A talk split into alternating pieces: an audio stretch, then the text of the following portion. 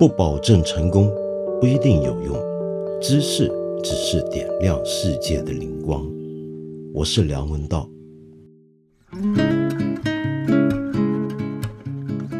你知道世界上第一张有人像的照片是什么时候被拍摄下来的吗？那是一八三八年。银版照相法，这个现在可能你都没听过的一种非常原始、非常古老的照相方式的发明人路易达盖尔 （Louis d a g u e 他所拍摄的那张照片拍的呢，大概是从一个远方的一处大楼的楼顶要拍巴黎的圣殿大街，从里面的光线看来，那应该是白天。这条大街呢，即便是在当时，也应该是人声鼎沸、车水马龙，应该有许多的行人，然后更不要说大街的两边都是商店、住宅，呃，应该不少人出出入入才对。可是这张照片非常诡异，有点像我们看一些恐怖片或者是描述末日的科幻电影一样。整条大街空空荡荡，就在阳光之下，仿佛遇到了什么灾难。但是你再仔细看，在街角的一处小小的广场上，有一个人影站立在那里。这个人就是世界上第一个被拍到的人像。我们当然知道啊，以往的画像也帮我们记录了不少我们再也不会有机会遇见的活过的人。可是照相、摄影、相片跟绘画还是有点不同。我们总是有种感觉，觉得照片好像更捕捉到一个人他曾经活过的证据，因为他的样貌。如此写真的被记录在光影之中了。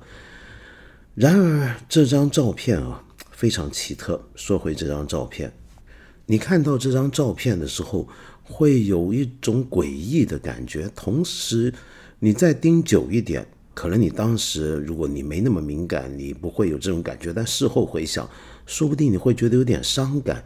伤感什么呢？就是怎么会？有一个人站在一个空无一人的街头，这个人后来怎么呢？他当然已经死了，但是我们还是会问，在他活着的时候发生了什么事，后来又怎么了？其实这张照片之所以会出现这么奇诡的一个效果，就是因为银版照相法在当年的那个技术条件底下，每曝光一张照片是需要七分钟的。也就是说，在那七分钟之内，任何稍微移动的快一点点的东西都很难被他记录下来。因此，他拍到的都是那些不会动的东西，比如说那些大楼，比如说一些灯柱，比如说马路的痕迹等等等等。那么，但是为什么这个人能够固定不动七分钟呢？我们知道，其他的人因为不可能七分钟站着不动嘛，他们移动的就算再慢，也没办法被这张照片捕捉下来。那这个人到底出了什么事儿呢？答案就在于他当时是站立在那个街头，七分钟没有动过。原因是什么呢？你看他抬起的一个脚，跟那个脚好像站在一个小的板凳上。你就知道，他其实是在街头被一个鞋童正在替他擦鞋。现在当然没这回事了。以前呢，就是我们中国城市里面也有街上很多人给人擦皮鞋的，那个人站在那就是给人在擦皮鞋。那么由于他是被人擦鞋的那个人，所以他就站着不动。相反的，给他擦鞋的那个鞋童的人影，哎，你要放大仔细盯。你才能够稍微看到他的影像。你再仔细去看的话，你会注意到这张照片里面其实并不是只有他两个人的人影，还有一些模模糊糊的其他的人的存在。例如说，一个推着婴儿车的大概是女佣或者是妈妈，这样的一些模糊人影存在。那么这张照片之所以格外叫人觉得感伤，或者至少让我觉得感伤，就是因为我好像。见到了世界上第一个活着的时候被拍下来的人，同时我也知道那个人已经死了。这张照片充满了一种关于生死之间的神秘的意味，一直以来都是很多学者、历史学家、美学家、哲学家思考的一个范本或者是材料。它让我们发现，照片如果是一种证据，如果是一种见证的话，它见证的到底是什么？是见证一个人活过？然后，但是同时又见证这个人已经消失了。他到底是见证了活还是死？见证了存在还是见证了缺席呢？我今天之所以想到这张照片，是因为我想说一下一位最近两天，如果你关注艺术消息的话，你大概不容易忽略的新闻，那就是有一位非常伟大的艺术家在七月十四日，也就是前天。去世了，这个艺术家就是克里斯蒂安·波尔坦斯基 （Christian Botanski），。他其实是一个法国的当代艺术家，可以说是最近二三十年来在全球最有名、最有影响力的法国艺术家之一。那么，为什么我今天忽然想到要讲他呢？那是因为我很喜欢他，我看过好几次他的展览或者他的作品。那么，甚至曾经因为要去感看他的展览，专门搭飞机到另一个国度去看他的作品。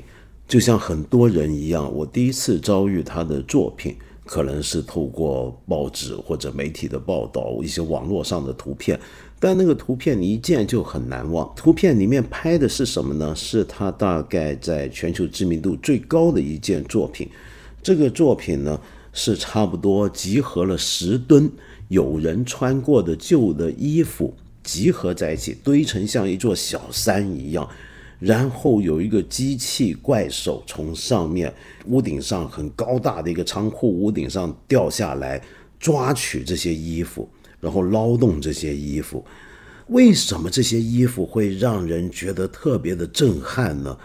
光是这么听我用言语讲啊，可能不能理解。你要找那个照片来看一看。然后你说不定也在现场曾经看过，你就更能够体会。你想想看，在一个非常巨大跟空洞的空间，灯光不是十分明亮，你看到的就是满地的旧衣服，然后中间堆起了一座小山丘，然后上面那个机器手发出机器的声音去抓那些衣服，这些衣服都曾经有温度，因为他们都曾经被人穿过。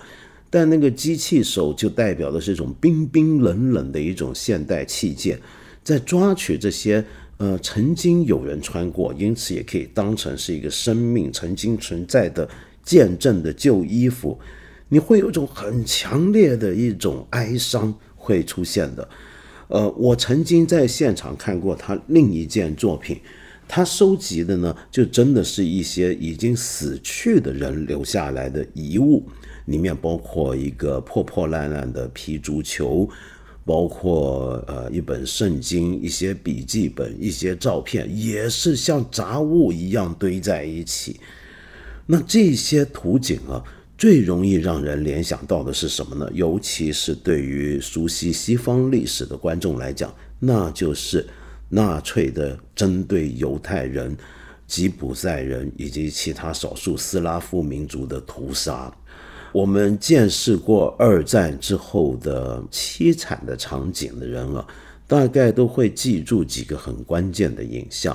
那么，除了我们中国土地上所发生的惨况之外，我们可能还会记住，在欧洲大陆上面有这么一些成堆的尸体，以及一些成堆留下来的旧衣服。你说不定在电影里面都看过。那那些旧衣服全都表示。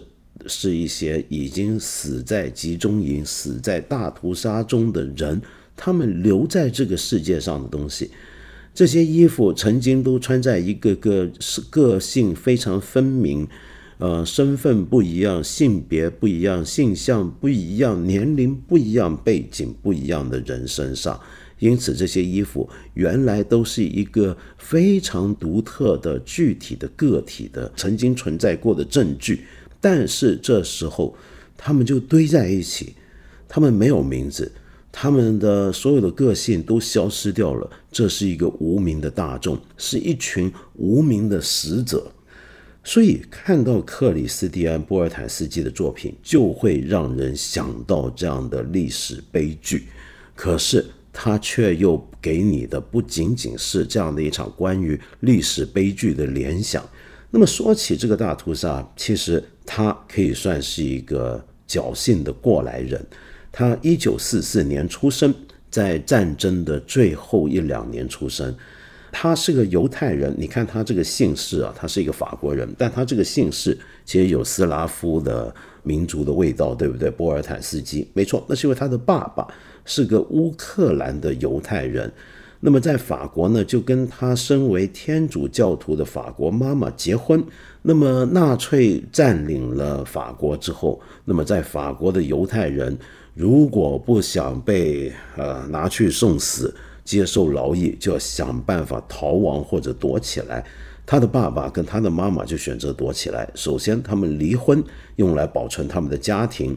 然后呢，他的爸爸不像我们国内很多媒体说的是躲在地板下，而是躲在哪呢？他们是住那种公寓楼，有两层，是。躲在两层房子中间的那个地板或者天花板的隔间，就那个楼高嘛。那以前的地板，你住三楼，那楼下二楼跟三楼之间其实是有个夹层的。那那个夹层呢，里面平常就有很多老鼠啊什么在里头，很矮的。那里面可能一个人都没办法没办法站直。他的爸爸就是躲在这个空间里面躲了一年半，整整一年半。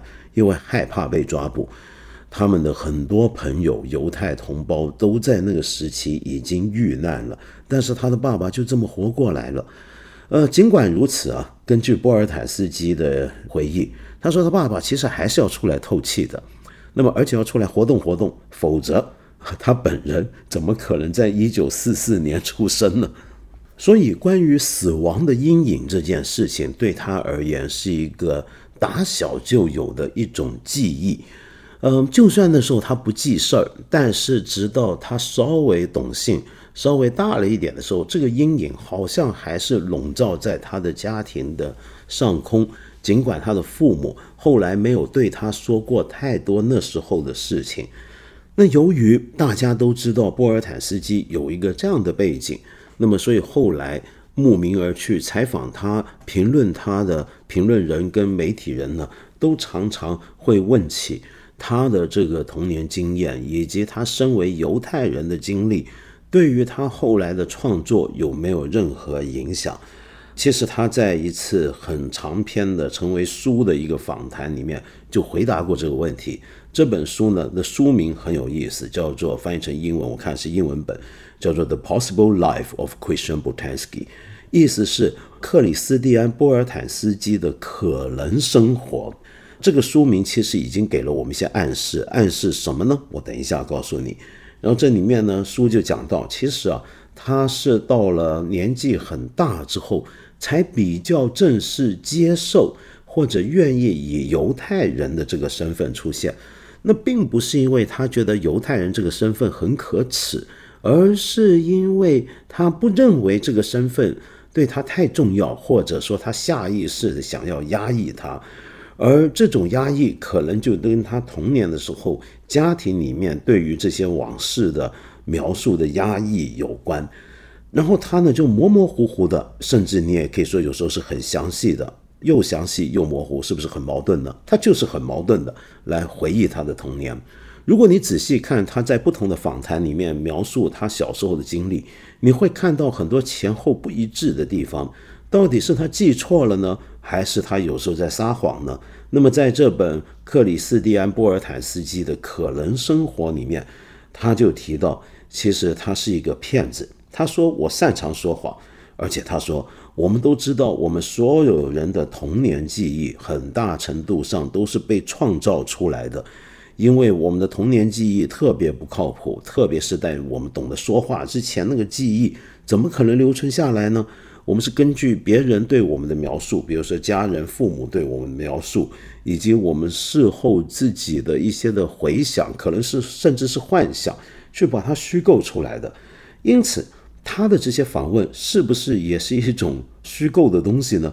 比方说，他有时候说他小时候啊，说到他父母带他上学的经历，但是没多久他又说，我小时候啊，呃，很开心的，因为根本不用上学。那他小时候到底是有上学还是没上学呢？尽管我们知道他后来很年轻的时候十来岁就退学，他是个自学成才的一个艺术家。那么他之所以愿意做艺术家，除了他一来就喜欢之外，跟他的哥哥有关。他的哥哥 Luke Boltanski 啊，如果你念社会科学，你应该知道他。他是现在在法国，自从布尔迪厄之后最伟大、影响力最大的一个社会学家，就是他哥哥啊。这两兄弟都很厉害。那他哥哥呢，在他十来岁的时候，看到这个克里斯蒂安有一个用粘土做的一个小雕塑，呃，就称赞很漂亮。他觉得，哎，那很不错，我就以后做艺术家吧。他做这个艺术家，仿佛连他的身份都成为他艺术创作的一部分。所以有时候你看他的回忆，看他的记录，你都不知道这些东西是真是假。那么，但是有时候里面又会坦率的让人吃惊。假如这些东西是假的话，他虚构过来又有什么意义呢？比如说，他说自己很邋遢、很肮脏，然后还说呢，这个是受了爸爸的影响，因为爸爸是个医生。那 医生怎么会很肮脏呢？那是因为他爸爸又有一些古怪的医学上的见解，导致一些奇怪的习惯。例如说，吃完饭之后啊，这个手油油的，拿去擦头，嗯，抹头发。那么这样子呢，就据说可以让头发更健康。那么我们现在看起来，这应该是为了滋润这个呃没有润发乳，所以要滋润头发。呃，然后他邋邋遢遢的，然后他说到自己很害羞、很内向、不善与人交往。小时候呢，十几岁才第一次自己一个人出门去逛街。那么这都听起来很古怪，但是你又看到这个人好像很可爱。他现在也已经没头发了。后来听过他的访谈，听他说话。你就会觉得这人其实挺有趣的，挺好玩的，但是就你搞不清他说的是不是真的。如果他说的是真的话，那还挺有意思的，因为他说其实自己作为艺术家，他后来的创造力早就衰竭了。他最有创造力的阶段，其实是一九七二年参加四年一度的当代艺术界最重要的大展——卡塞尔文件展开始。然后到了一九九四年之间啊，那是他最有创造力的时候。之后其实就没什么了。其实一个人的记忆会被虚构，我们都知道。我们每个人关于自己的往事的记忆啊，其实很多时候是不确实的。但是这些记忆都构成了我们的身份。怎么讲呢？就是比如说，你记住你小时候曾经发生的一些事情，那个事情可能并不存在，或者不是像你所记忆的这样。但是它塑造了你对其他人的看法，对你的家人的看法，对世界的看法。同时，这些看法总合起来，就说明了你的一种世界观跟你对自己的认识。所以，我们每个个体，在这个意义上讲，都有虚构的成分。我的身份是我创作出来的，在某种程度上，因为我的身份是由我的记忆构成的。我问你你是谁的时候。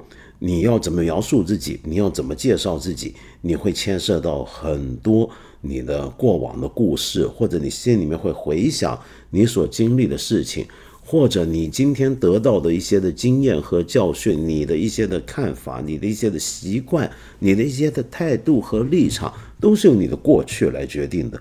但是这个过去并不一定像你所知的那个样子。那到底有什么东西是你过去留下来的，却又是很客观的呢？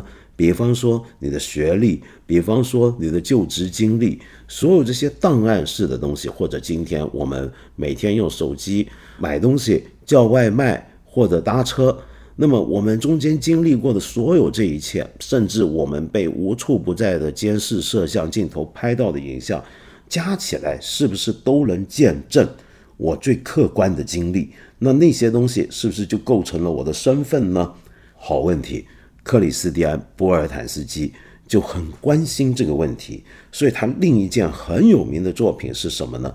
就是收集了大量的饼干盒。那那些饼干盒是那种旧式的饼干盒，你有没有见过？就金属的铁片做的那种饼干盒。但那些饼干盒全部都放旧了，旧到生锈了，呈现出黄铜色的质地。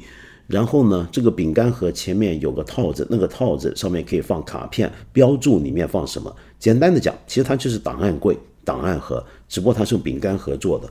它用了大量的这样的饼干盒做成的档案盒，组成了一大面墙，甚至是整个房间。然后这里面存放的呢，都是他收集回来的很多人的照片、很多人的履历、很多人留下来的文字以及关于他们的记录。比如说，其中一件这样的作品叫做《死去的瑞士人的档案》，就是他根据以前的报纸上面不是有副文版吗？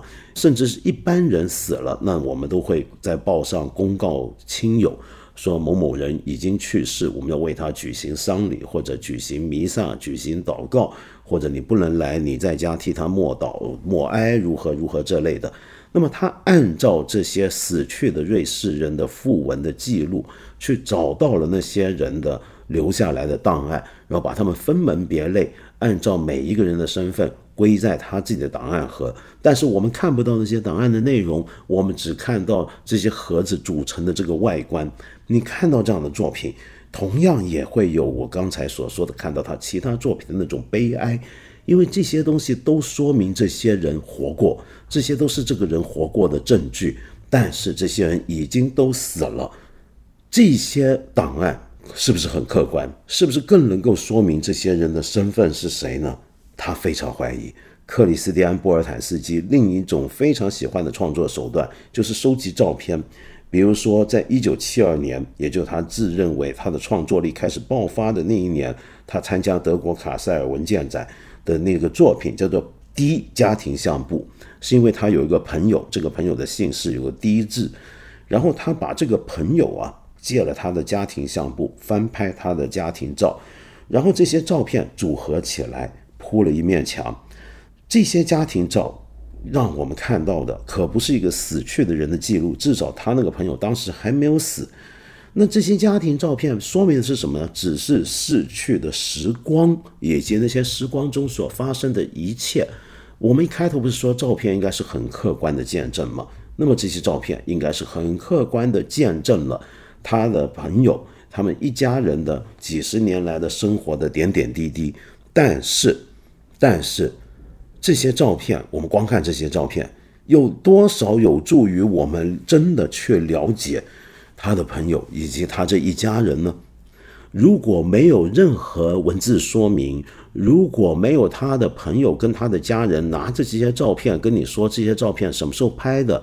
某年夏天我们到一个海边度假，某年这个女儿结婚了，这是她的结婚仪式。某年我们去什么地方玩？某一年谁大学毕业了？如果没有这相关的种种说明，以及对当时大家的心情反应的说明，大家对当时那些背景里面人与人关系的说明，这些照片就什么都不是。但只要你一加上这些说明，这些说明就是我们刚才所说的你的回忆了。那这些回忆可靠吗？它不一定那么可靠的。也就是说，这些照片作为一个真实的发生过的事件的见证，它本身其实也不能就单纯的构成了你的身份、你的记忆、你的过去的全部。就如所有你的档案也不能说明你是谁一样。你认为你是谁这个问题，能不能只由你的所有的电子足迹，由你留在世界上面所有的文字的影像的档案来说明呢？你一定会很不服气吧？如果我说可以的话，所以到底什么是一个人的身份？什么东西构成了一个人的身份？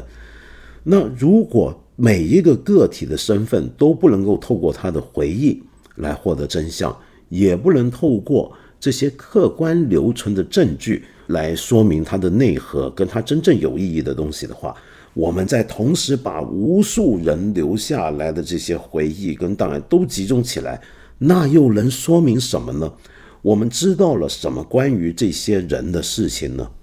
在克里斯蒂安·波尔坦斯基看来，其实只能说明一件事情，就是这些人都活过，而这些人都要消失。他收集的那些东西，如果是遗物的话，说明的只是有些人活过了，然后有些人走了。他收集的如果是活人的东西的话，那那些东西在我们死后就成了我们活过又死去的见证。可是他提出，与其说所有这些照片，与其说所有这些我们活过的这些见证物，都是证明了我们曾经存在，倒不如说它证明了我们曾经死去。我们已经死去，就仿佛我们去一个公墓，看里面的墓园，看里面墓碑，那上面一个个名字你都不认识。你能够从那些墓碑看到的最准确的讯息，就是他们都已经死了。所有的人留下来的照片，所有人留下来的档案，说明的不是一个人的存在，不是一个个体的存在，而是这个个体的缺席。这是他的一个名言。所以这些东西记录下来。他的作品不是为了要反抗死亡，他的作品是为了要把死亡凝固下来。他还有一件作品呢，叫做《机遇命运之轮》，用了三千张婴儿照片组成一条很大的小宝宝刚出生的宝宝的照片，组成一条像报纸一样连续在一起的滚轴。以前印报纸那种机器，我不晓得你有没有见过，或者在影像中见过。那些报纸还没有裁开。就是一连串的纸张串联在一起，一大个滚轴，然后经过那些机器不停地转动、印东西、弄干、吹干，然后到最后才裁剪分版。那么这个作品呢，就像是那样的一个构造，这是一个很庞大的机器，只不过上面转动的滚轴中滚出来的东西，并不是报纸，而是那三千个婴儿照片。然后这个机器呢，会随机的偶尔中断下来，然后又有一个。照相装置去拍那些婴儿的照片，这个在说明什么？其实在说明我们每一个人，这些婴儿好像都是随机的诞生，但是后来他们长大，迟早有一天会随机的死去。我那时候看这个作品的时候，它旁边还有另一个东西啊，应该也是这个作品的一部分，是一个数两个数字表。这两个数字表，一个是每一天在地球上面正在出生的人数的统计。那当然是按照统计学估算回来的一个数字，比如说每一秒有多少人出生，每一秒有多少人死去，这每一秒啊，这个客观冰冷的数字记录的就是一个人他活过，然后一个人他死了，是这样的一个记录。那么这些作品呢，如果我们国内有人在二零一八年曾经去过上海的 PSA，也就是上海的当代艺术馆，应该会有非常深的印象。因为当时他在国内举办了一次非常大型的展览，叫做“艺所”，不算是完整的回顾展，但也有很多的作品存在。那个时候就已经让国内的很多艺术爱好者觉得非常的震撼，留下了很深的印象。那其实呢，他在国内还有另一件作品啊，但这个我还没有机会去看，因为这两年疫情使得我的出行不方便。那就是在重庆的武隆呢，那么当地也有很多国内外的一些艺术家在那边设置一些艺术品跟公共艺术作品。重庆武隆就有一个他做的心跳博物馆。那这个心跳博物馆其实是他长期实行的一个计划，是从二零一三年开始的了啊，不好像二零零八年就开始，但是二零一三年正式变了一个博物馆，那就在日本的香川县的丰岛。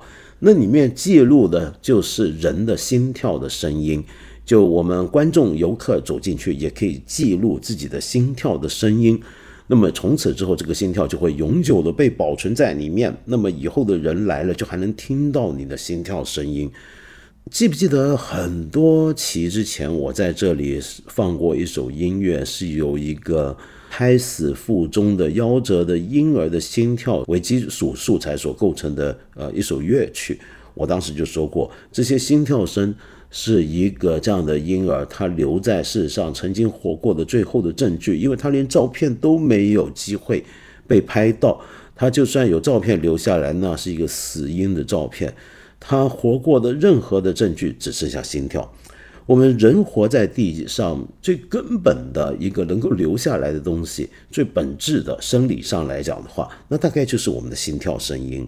那他在这里做的就是收集我们这些人的心跳。可是，就像他刚才我讲的那些作品一样，这些心跳其实都只能够证明我们已经缺席了，或者我们迟早要缺席于这个世上。照片也是一样，对不对？我刚才忘了讲，他那些照片，很多照片都经过特殊的处理，也是很大规模展示出来的那些照片，放大的很夸张，然后里面的细节都模糊掉，只剩下轮廓。那么这个时候就更让我想到我一开始所说的，在一八三八年拍摄拍摄于巴黎圣殿大街的那个照片，所有的影像中的人都只剩下模糊的轮廓，甚至是非常暗淡的一丝的灰影。那么这样的照片其实就在暗示着我们，我们所谓的见证物是那么的不可靠。这些东西都只证明了我们的缺席、我们的消失、我们的死去。那我们这么讲啊，你大概会觉得这是一个非常沉重、非常严肃、非常悲观的一个艺术家。但是呢，据他本人所说，他不是的，他是个很开心的人。我看他采访，我也不觉得他有那么严肃啊。其实。这个问题是关乎你怎么看待死亡。我们觉得这些东西让人难受，其中一个很大的重点是因为我们害怕死亡。虽然他自己说他很喜欢在他的作品里面注入情绪，这也是他在芸芸当代艺术创作者当中那么受到大众欢迎的原因，就是我们都能够在他的作品感受到一股强烈的情绪。有的人会觉得很压抑，有的人会看哭出来的，我在现场见过。但是。假如我们换一个角度啊，把这种死亡看成是轻盈的，看成是人存在的本质，是所有生命的必然的一部分的话，那又会怎么样呢？他有一件作品叫做 Animitas，那么后来这个元素也被挪用到别的地方。那这个作品原来是二零一四年呢放在智利的阿塔卡马沙漠上面的，这个沙漠啊。是南美洲西海岸中部一个很狭长的一片沙漠，有一不小部分是在秘鲁、玻利维亚，但主要是在智利。那这个地方呢，由于它隔绝了来自大西洋的水汽，因为旁边有高山嘛，是安第斯山脉，但是它本身也还是很高，所以它是个又高又干的一块地，甚至是世界上最干旱的地方。这里面有一些的气象站。是打从建站以来从来没有测到降雨量的这么夸张，所以这个地方只有少部分地区是有极少数的第一或者呃仙人掌，否则是完全没有生物。比起美国加州那个死亡国，更像一片死亡之地。那么，但是这个死亡之地啊，还真的是隐喻意义上也都变成了一个死亡之地。为什么呢？那就是在智利的皮诺切特这个非常恐怖的独裁者施行独裁统治的时候，他将一些意见分子、将一些反抗他的人处死之后，为了害怕他们的尸体被人找到啊、被人发现、被家人知晓，因此把这些尸体专门运到这个阿塔卡马沙漠的某个地点去，把他们埋在沙漠里面。那么后来呢？智利民主化之后，那么这些死者的家属纷纷希望去那边找到他们先人的亲友的遗骸，但当然在那么广阔阔的干旱的死亡之地里面，什么东西都找不到。于是当地人呢就习惯在当地树立一些的石块、一些纪念碑，用来纪念这些不知身在何处的死者的遗体。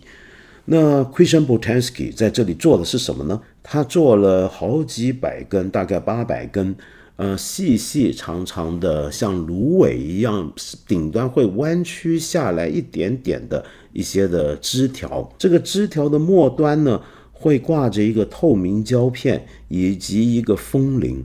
其实这种风铃跟胶片啊，它的灵感是来自日本的。你如果看日剧、日本电影，有时候他们会在屋檐下方。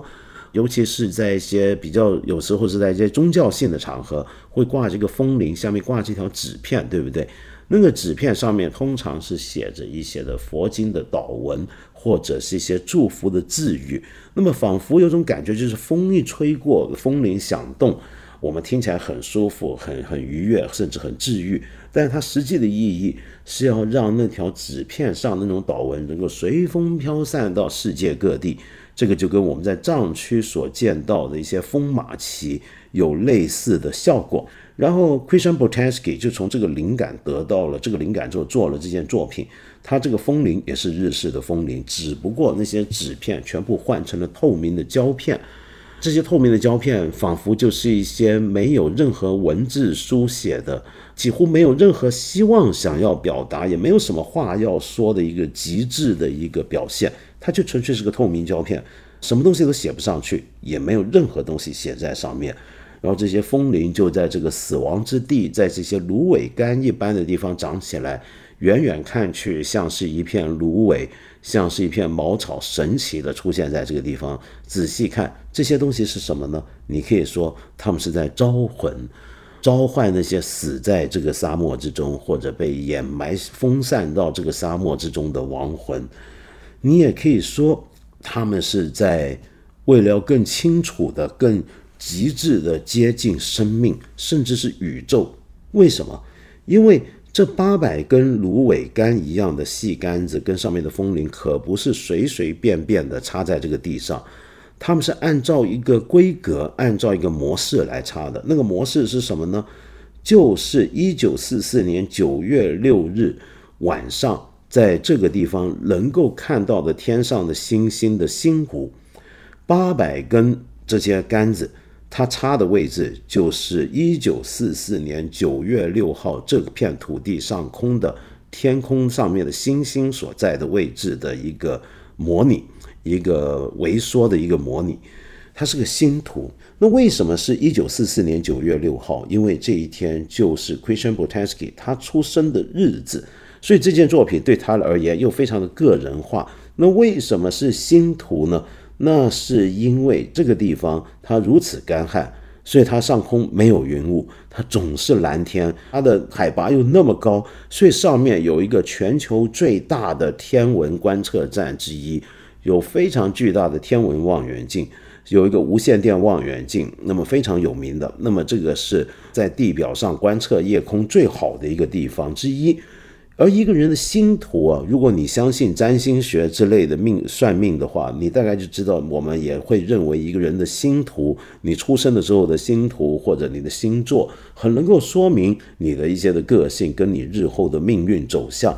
那所以他又再次的找到了一个见证一个人生命跟说明他生命意义的办法，那就他的身心摆在这里，然后这个作品放在那个地方。当然要完蛋，当然要毁灭。于是，一根一根一根的，这么多年来不断的倒下，不断的被风吹走，然后慢慢的也会消失，就仿佛他本人一样。这件作品听起来很悲哀，但是你实际上看到那个图片的时候，看到那个图像的时候，你会觉得它很轻盈，它很美。其实那是很美的一件事情。我们每一个人活在这个地上，就像草一样，就像花草一样，像芦苇一样，我们都很轻盈。我们生命是轻轻荡荡的，在风中生长，然后在风中被吹散，从此失去，就是如此而已。那这种想法。当然不是一个非常的像现在很多艺术品都会背后藏有很深的、很复杂的理论含义。现在的艺术家呢，都会接受过一些艺术理论、艺术评论的训练，要懂得用大量的术语来介绍自己的作品。你如果现在看很多艺术评论，你大概也会有这种看不懂的感觉。短短三千字的文章里面，要出现十几二十个理论家的名字，用大量的术语撰写，仿佛这样子才有深度。但是 Christian Boltanski 不一样，他不是很喜欢这些东西啊。虽然他的哥哥就是一个很有名的社会理论家，他在这方面反而相当古典的，是个很存在主义式的思考的一个人，这是他自己的描述。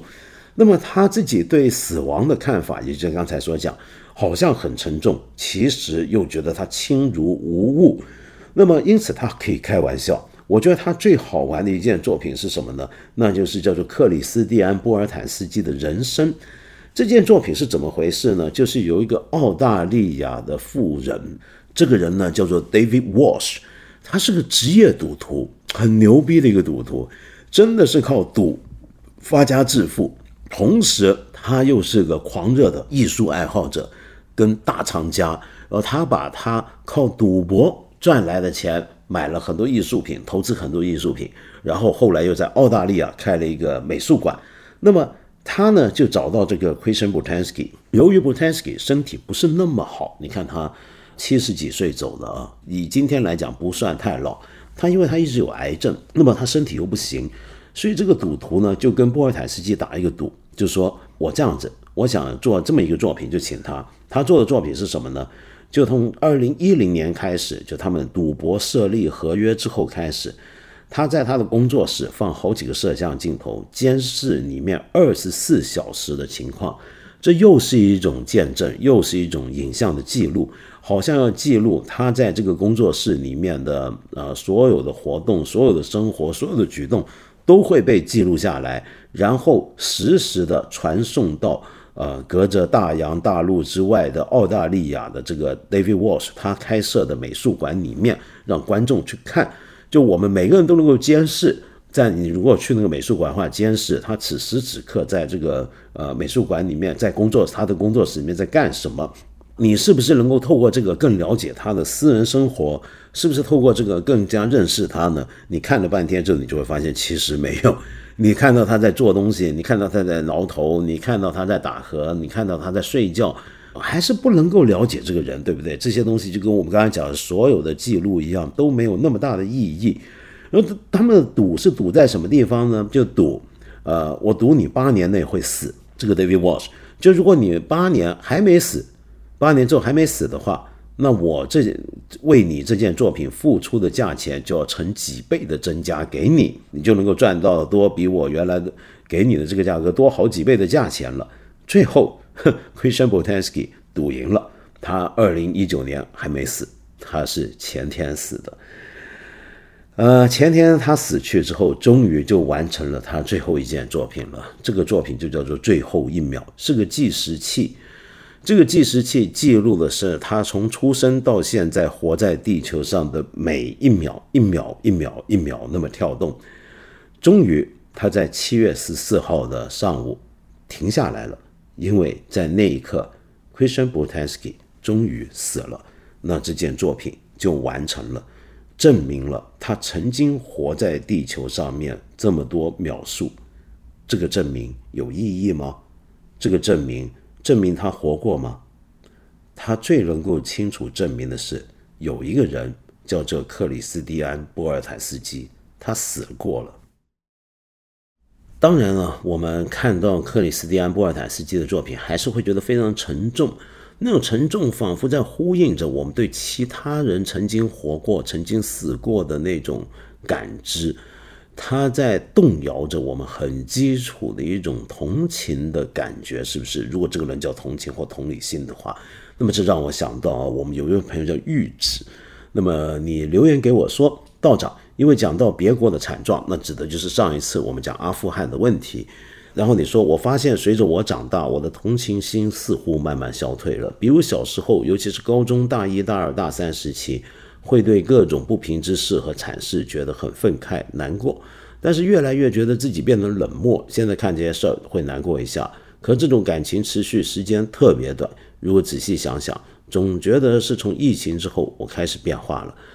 啊，这个问题很简单，但其实又很复杂。我们人的这种同情心、同理心啊，是随着时间、随着空间的距离是越远越久，它就会越淡的。我们最能够同情的，一定是发生在我们身边的人事，离我们远一点的，我们的同情心就会降低了。这是亚当·史密斯在《道德情感论》里面就曾经说过的事儿，对不对？然后呢，时间的过去也会消磨我们的同情心。那么，我指的是我们个人成长啊，逐渐成长，其实我们的心很多时候也会变得越来越坚硬。假如你没有特别的想要。驯服自己的这种倾向，或者锻炼自己，而任由自己在社会当中遭遇各种现实的打磨，遭遇各种现实生存法则的驱使下的话，你的同情心的确是会慢慢消退的。你有没有注意到啊？呃，幼儿园的小朋友，他们其实很有同情心，尤其是一年级特别小小孩，你看到他们有时候我见到那些场景让我很感动，就是看到小朋友在哭。呃，有的别的小朋友会很惊讶，然后有的小朋友慢慢会过去抓住那个小孩，会摸他，然后会会陪他一起，然后甚至会看到别人哭，自己也哭的。就小孩子啊，在小的时候，其实对别人是充满善意、充满同情心的。他们很容易接受人。有时候我去一些以前我去过一些幼儿园去观摩，跟那些小孩聊天，呃，聊了没多久之后，我要走，那些小孩就会觉得好舍不得，然后就过来抓住围着我，我就觉得好开心。人人小时候本来是这个样子的，但我们现在却成了这个样子。呃，那当然，另外呢，就是呃，您讲疫情之后这个标建的呃标志性的时点也很有趣。因为我觉得，在新冠肺炎爆发之后，我们国人的总体的情绪也有过一些变化，包括对我们国家的国民的自己的看法，跟对世界上其他地方的人的看法，仿佛开始有种有些人会有种感觉，觉得其他的人惨，甚至是他们活该的，或者这他们的政府导致他们如此。然后我们就开始有这样的一些的意见，那这些想法也可能会阻碍我们整体社会大家共有的这种同情心。就算你不是这么想，你很可能也会受到他们的影响。我不知道会不会有这种情况啊？那哦，说到小朋友，我们有个朋朋友很有意思，呃，留个手机号码幺八六头号九三幺二尾号。那你说有一位一岁的小小少年。呃，会不会是道长此节目最小听众啊？道长的节目成功吸引到家里这位小朋友，我的天哪，人家才一岁，你给他听什么玩意儿？听我这个东西，这个长大之后，嗯，这个未必是好事儿啊。哦，还有一个朋友，呃，肥冷翠，你说，呃，前几集听到我说到一行禅师，然后我在网上搜索最近的消息，也是在二零一九年看新闻，他生病了。也不知道身体恢复的怎么样了。您是否知道他的近况？因为我在十年前得过很严重的焦虑症，每天都过得像热锅上的蚂蚁。呃，后来通过药物以及阅读大量心理方面的书籍，才从绝望痛苦的泥沼中爬了出来。其中对我非常有帮助的书籍之一，就是一行禅师的《正念的奇迹》。然后这本书还是您含泪推荐。哼 这个就是当年这个书啊，在出来时候腰封上写的，我推荐，不知道为什么变成了含泪推荐。而且很多心理方面的书都会提到正念冥想，不敢说光靠正念冥想能治病，但是对于心理障碍的人真的大有裨益。最后真的很感谢一行禅师，很感谢你的推荐，谢谢你，飞轮翠。呃，我是在十几年前就在开卷八分钟那个读书节目介绍过一行禅师的作品，他是我非常佩服的一个人。非常佩服的一位法师，他最近的消息其实也跟二零一九年你看消息一样，他是生病了，甚至过去几年大家都准备好他应该差不多要离世了。你如果去关注他的话，你可以看一看，我不知道需不需要翻墙去看他的道场，也就是梅村网页或者有关的消息。那么上面呢就会让我们知道他最近其实还是处在比较身体很不好的状态之中。那但没什么关系，他在世的时候教我们一辈子的，难道不就是针对这样的问题吗？他来过，他又走了，然后他留下了一些东西，那这就很好了，是不是？对我们一般人而言的话，原来您曾经有过这么严重的焦虑症啊！我知道正念冥想呢，的确我见过有人用这个方法是得到很好的一个缓解的效果，但是我想提醒。并不是所有的精神问题、心理障碍都能够透过正念冥想解决，这个要非常小心，也不要以为这只是把它当成一个唯一的医治手段啊！各位其他人在听的时候请注意啊！虽然我学这个，你不要把它当成唯一手段。你如果有别的问题，你觉得自己有问题，你一定要求求求医，你一定要得到很专业、很科学的帮助和救治。然后在这个前提底下，在得到专业指导的情况下，你可以试着。做一些呃禅修，做一些正念冥想，但无论如何，飞冷翠，我还是很替你高兴，你有这样的一个得到治愈的机会啊。那另外呢，还有个朋友叫 Num，你说如果塔利班占领了阿富汗全国，建立军政府，联合国和国际社会会承认吗？然后有一位朋友叫夏之拿就回答说，当然会，看缅甸就知道，现在西方还关注吗？我讨论一下你们这你们之间这个交流啊。目前情况下，缅甸啊，其实坦白讲，西方从来也都没怎么多关注，都是口头上关注而已，不是现在不关注。过去他的军事政变刚发生的时候，也没太强烈的关注，他们就实施制裁，那这是最大的关注。而这种制裁呢，根据以往的经验，他以后还是会持续的。他可能不关注，真的不会关注，也不会再施加什么压力。也做不出什么事儿，因为今天的地缘政治情况非常复杂。那么他们甚至会担心，因为缅甸曾经过去有十几二十年是被长期呃经济封锁跟制裁的，被国际社会。那么，但是在那个时候呢，大家可以下手狠一点。那么现在就很难了，为什么呢？因为我们地缘政治复杂了，很多西方国家会担心，如果他们对付缅甸对付的太狠，会不会把这片地方变成了呃一个送给中国，变成一个中国影响力所及的一个地盘呢？那么这就是现在很尴尬的一个状态了，对他们而言。那么当然，中国在缅甸问题上也不是不尴尬啊。那么我们之前也曾经聊过这个问题，这里就不多说了。所以，根据这样的经验来讲的话，塔利班如果在阿富汗全国建立了政府，那么我觉得短期内大家对他施加的大概就像是呃对缅甸所施加的情况一样。然后长期而言，至于大家能不能跟他恢复正常的各种往来，包括经贸往来，会不会承认他呢？我觉得这很看塔利班将来的表现。你说承不承认啊？当然跟往不往来又是一回事儿。就是呃，有些国家被人制裁，被人经济制裁，但是并不表示你在外交上或者官方上不承认它，这是又是两个级别的事儿，比较复杂。不过今天就先不谈了。好，然后有一位朋友留了一个比较长的一个留言啊，我要念一下喽，叫毛毛猫猫，他说实在很不好意思，我有个感情的私事儿想聊一聊。我今年三十岁，有个交往不到两年的男友，我很爱他，可他有先天性心脏病，越来越严重，要做心脏支架，吃一辈子的药。我的家人很强烈反对我们一块，但我不考虑他们的感受了，很抱歉。我的痛苦在于我很爱他，但又对自己能否承担往后和他在一起的责任和风险存在迟疑。对于他是否是我最爱的人，这个判断很模糊。我只知道三十岁以来，他是我遇过最爱的人。我经历过三个感情经历，一段维持五年，还差点结婚。我们一见如故，无话不谈，犹如灵魂伴侣。和他在一起的每一秒都无比快乐、真实。可他的病会影响他的工作和未来的生活。最糟糕的情况，也许会因为心梗而猝死。所以我怕热恋之中看不清自己的心，导致做出不够理智的决定。我们在五月份协商一致分手，但是后来我每时每刻都在想他。我们断断续续联系。都没办法放下彼此。他因为我们分手和生病产生了轻微的抑郁。我也试着接触其他异性，可总是对他是我最爱的人这一点还是很模糊。他让我有曾经沧海难为水的感觉，所以想麻烦我帮帮忙，怎么能够判断他真的是我最爱的人，是真的爱，而不是一时冲昏了头？其次，如果我决定要承担风险和他在一起，我该怎么考虑这件事情？猫猫猫猫，这个我坦白讲，我不知道为什么会有这么多人总是困惑，我到底是不是真的爱啊？这个这个世界上面除了你，除了我们每一个个体之外，没有任何人能够以及有资格去告诉你，你是不是真的爱另一个人。爱会告诉你，你是不是真的在爱上了一个人，他会让你知道的，你自己根本不用去问这个问题。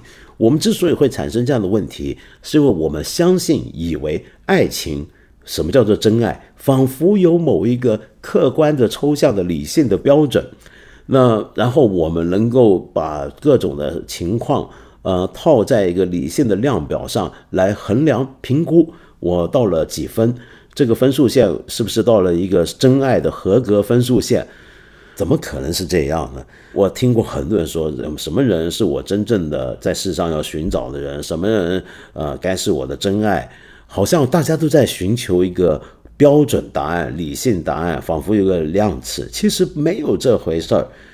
爱会告诉你，我不敢说，因为我是个外人啊，我不能，我不认识你，不认识他，我只能看你的描述，我觉得，哎。我觉得你很爱他，这就够了。呃，他是你遇过最爱的人，这是你自己讲的，你还想怎么争呢？那这还我不考，我们不要去讨论什么叫真爱，好不好？就我们讨论爱或不爱，最爱或者比较爱，这是你最爱的人。目前为止，你认为还要再遇到一个什么叫做真爱的情况，符合真爱的条件呢？如果你最爱他，那你就爱他，你就好好爱他。没错。他将来也许会给你带来很多生活的困扰，我觉得这种想法啊，就是其实已经不是关于是不是真爱的判断，而是关于现实的判断。这又是另一面喽，就是你真爱这个人，可是这个爱可能会给你们两个，尤其给你或者给你和你的家人关系带来很沉重的压力。那这个东西让你觉得将来会不会有影响？那这时候你考虑就不是真爱问题，而是个理性现实的问题。那这个现实的问题呢，我自己是这么看啊，但你千万不要完全接受我的话。我自己的判断是我们没有人知道未来怎么样。我怎么知道过了两年之后会不会出现什么药物、什么技术能够医好这个病？我怎么知道他还能活多久？假如我说句非常黑的话啊，万一他一年后、两年后他遇到什么问题，不幸去世，你回头想会怎么样？你现在这个想法的假设是，如果你们在一起结婚，将来成为终身伴侣。他会陪你一直老去，但是他会一直病，然后越来越惨，然后越来越麻烦，越来越大的负担。但是这个假设本身不一定是会出现的，很有可能他是会早死的，而且很早；很有可能他是会被医好的，而且很早。什么样的可能都有，未来有无限的可能性在我们面前铺开。我们唯一能够掌握的是什么？是此时此刻。的决定，我出于爱，那我要好好爱他，那我就要下这个决心。如果我害怕，那我不下这个决定，将来说不定我又会后悔。人生总有这种抉择时刻，没有任何一个抉择在下抉择的当时是让是能够百分百保证他的前景是美好的。我只能肯定，我们每一个人之后都要为自己的抉择承担。这个承担甚至沉重到你可以背负一生一世，那你就要看你怎么考虑这个问题，这是你的决定了。好，想了半天啊，今天呢给大家介绍一首音乐来结束这期节目嘛。这个音乐的作曲者呢是尼尔斯·弗拉姆，是一个最近还算在圈子里面还蛮红的一个德国的音乐人。他的风格是那种古典融合电子的风格。呃，尼尔斯·弗拉姆 （News from）。嗯，他的作品呢很有意思，因为有时候会有一些很实验的乐器，比如说我要介绍的这首曲子《Passing》，啊，逝去、消逝，是来自他二零一五年的一个唱片，叫做《Solo》，这叫他个人演出的作品。他是弹钢琴，但你听这个钢琴声完全不像钢琴，为什么？因为这具钢琴它真的就不是一般钢琴，这个钢琴有着特殊的名字叫 Model Three Seven Zero。或者是三七零款钢琴，为什么叫这么怪的名字呢？是因为这个钢琴啊，是德国的一个呃做乐器的人专门制作出来的。这个乐器的师傅呢，创作师跟设计师跟工程师叫做 David Clavins，他是个怪人啊，他就觉得现在的钢琴呢是没有办法跟得上最新的材料跟声学技术和知识的。所以他认为现在钢琴是有问题的，因此他要重新创造钢琴。结果创造了好几款，其中一款就是这个三七零钢琴。三七零钢琴是一具高度高达三百七十公分的厘米的一个钢琴。那这么高，你说怎么弹呢？那个键盘有多高？那个键盘真的很高，就离地面就仿佛到了地上的一个小阁楼的高度。因此，这个钢琴呢是直立起来的。然后呢，上要架在一个特制的房间里面，有楼梯，你要楼梯走上去，然后上面有个小板，那个你坐在那个站在那个小板上面，挂在半空那样子来弹这个钢琴。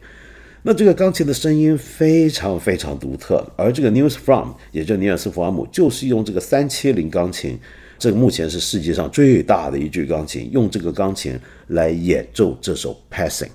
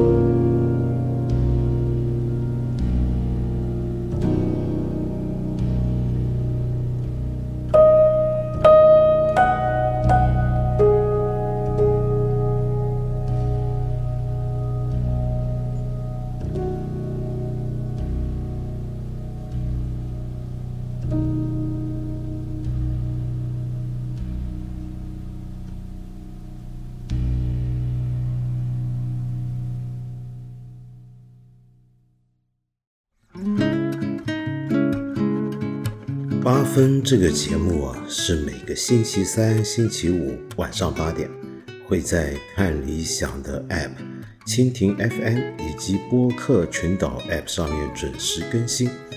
很欢迎你留言给我，给我各种你的意见、你的批评、你的指教。先说到这了，我们下期再说吧。